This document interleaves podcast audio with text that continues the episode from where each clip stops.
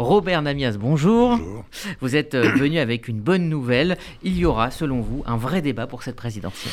Bah oui, parce que depuis euh, quelques semaines, pour ne pas dire quelques mois, euh, il est bon ton de considérer que finalement, l'immigration, la question identitaire, seront les thèmes principaux. Je dirais même que Éric Zemmour souhaite en faire l'alpha et l'oméga de la campagne. Et c'est vrai qu'on a vu depuis plusieurs semaines déjà, non seulement les partis euh, d'extrême droite, mais une partie de la droite également, voire certains euh, macronistes, euh, aller sur ce terrain de l'immigration avec des discours différents, mais qui globalement avaient totalement focalisé cette pré-campagne, puisque nous sommes en pré-campagne, sur la question identitaire. Et je dois dire que Zemmour depuis des années, à la fois sur les radios, à la télévision, et maintenant dans le champ politique, parce qu'à travers la signature de son livre, il est évidemment dans le champ politique en attendant euh, sa candidature, buvait du petit lait. Et puis patatrac, euh, quelque chose qui, est, qui est tout sauf un détail, mais qui n'était pas attendu de cette manière-là, même si les économistes l'avaient vu venir, il y a eu ces dernières semaines, ces derniers mois, l'augmentation massive des prix du gaz et de l'électricité. Avec évidemment toutes les conséquences que ça peut avoir pour une grande partie de la population. Et à travers cette augmentation qui paraît, encore une fois, même si elle est très importante pour beaucoup de foyers, marginale dans un débat sur euh, ce qu'est euh, la France, ce qu'elle doit être dans les 30 ans qui viennent, euh, face à l'immigration telle que nous la présente Éric Zemmour, en fait, à travers ce débat, c'est une question centrale qui est posée et qui va se développer dans les semaines qui viennent pour nourrir, alors de manière très conséquente, j'en prends le pari, la campagne présidentielle. Parce que derrière cette augmentation, vous avez la question de la précarité en France. Vous avez la question de la vraie pauvreté. 9 millions de gens qui vraiment ne, ne, ne s'autosuffisent pas. Vous avez la question du modèle social.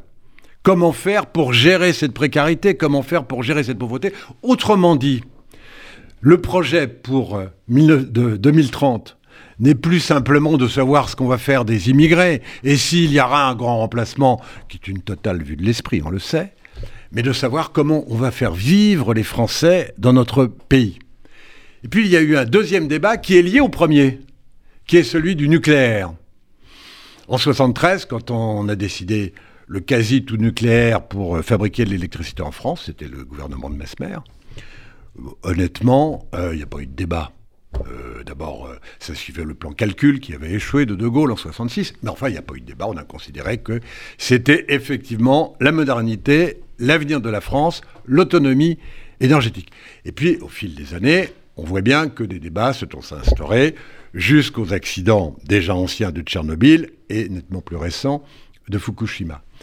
Et on voit qu'aujourd'hui, le débat nucléaire revient sur la table, et lui aussi, mais il est conséquent du premier, lui aussi va être central dans la campagne. Mais c'est aussi que fait-on de la France pour qu'elle euh, retrouve une autonomie énergétique, qu'elle soit protégée des aléas, des coûts du marché extérieur, de la production extérieure, des relations internationales?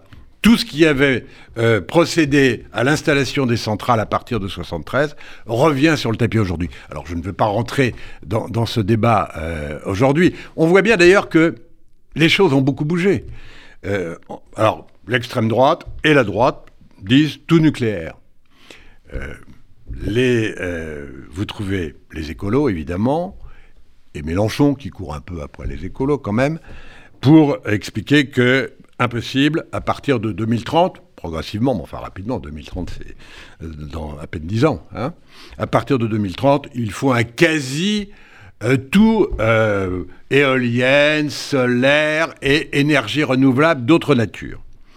Et puis, vous avez une vraie réflexion qui émerge, y compris, on voit bien d'ailleurs, le PS est assez euh, divisé sur cette question, euh, parce que tous ceux qui, sont, euh, qui ont été ou sont au pouvoir ne peuvent être que sensibles à la question centrale qui est, très bien, mix énergétique, économie décarbonée, Tout cela est intégré maintenant, je pense, dans la quasi-totalité des, modèles qui seront proposés. Mais dans quelles conditions? Euh, Parce que, sérieusement, on ne peut pas imaginer aujourd'hui que le vent et le soleil vont régler le problème de l'autonomie énergétique de la France d'ici 10, 15, 20 et même 30 ans. Ils ne le régleront jamais en tant que tel. Donc, euh, le nucléaire va être un très grand débat au sein de la campagne électorale. Et je vais vous dire, en 2017, il n'y a pas eu de campagne. D'ailleurs, ça a été beaucoup dit après.